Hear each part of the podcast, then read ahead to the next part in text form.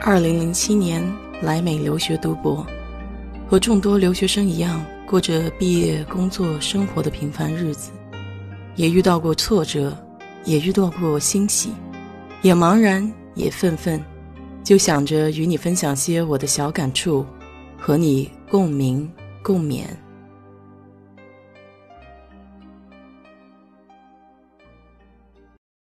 嗨，你好，我是 DJ 水色淡子。昨天给你们聊到，我们公司呢会做一些公益活动，然后做一些三明治给那些无家可归的人。所以呢，今天我就想给你聊一聊做慈善这件事情。以前呢，总觉得做慈善这件事情，好像就是有钱人捐钱给一些需要帮助的人。其实现在看来，这样的理解还是比较狭隘的。在这里呢，你能感受到。慈善其实就是生活的一部分。比如说，我去超市买东西，然后收银结账的时候，收银员会随口问你一句：“你要不要捐款给这个某某某机构？”这是一种自愿行为，你可以回答愿意，也可以回答说暂时不需要，谢谢。你也会在大街上看到随处可见的捐衣服、捐鞋子的箱子，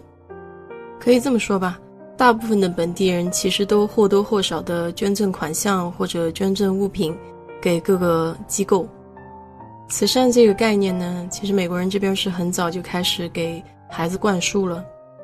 而且他们生活中会充斥着很多大大小小的公益慈善募捐活动。夏天的时候，我在休斯顿街上开着车，你就可以看到一般那些十几岁的孩子会举着牌子在路边。积极的邀请你去给你洗车，五块钱一次。一般这种情况呢，就是有时候是学校布置他们公益活动的任务啊，或者说是他们的父母希望他们能积极参与到这种社会的公益活动中来，能够通过劳动换取一些款项，然后捐助给各个机构。你也会看到这样的报道，就是外国的小孩子把自己的头发给剪了，去捐助给那些患有癌症的儿童。也不仅仅是美国人了，其实我身边的几个朋友都很积极的去投入到这种公益的活动当中。其中一个呢是帮助这个海外教育基金谋划国内建筑图书馆，因为一些山区的孩子他比较穷嘛，看不起书，他呢就在这里收集一些二手的小朋友的书，寄回国内给这些山区的孩子用。另外一个朋友是来自东北的山区。他就跟我说，他小时候呢，有一些孩子家里比较穷，就一天三餐的饭可能都吃不起。他现在建立的这个基金呢，并不是说要做多大的事情，但是就希望可以让这些孩子最起码一天三餐的饱饭可以吃得起。这笔钱不是很多，但是却对一个孩子的成长至关重要。如果是在美国生活的朋友呢，我给提个建议，就是如果你经常用亚马逊买东西的话。可以去上这个 Smile Amazon，因为这里呢，它每一笔你自己花出去的钱，它会有一部分捐助给你自己所选的这个基金会，所以无形之中也算是帮助了别人吧。我还记得去年公司是组织我们去参观老人院，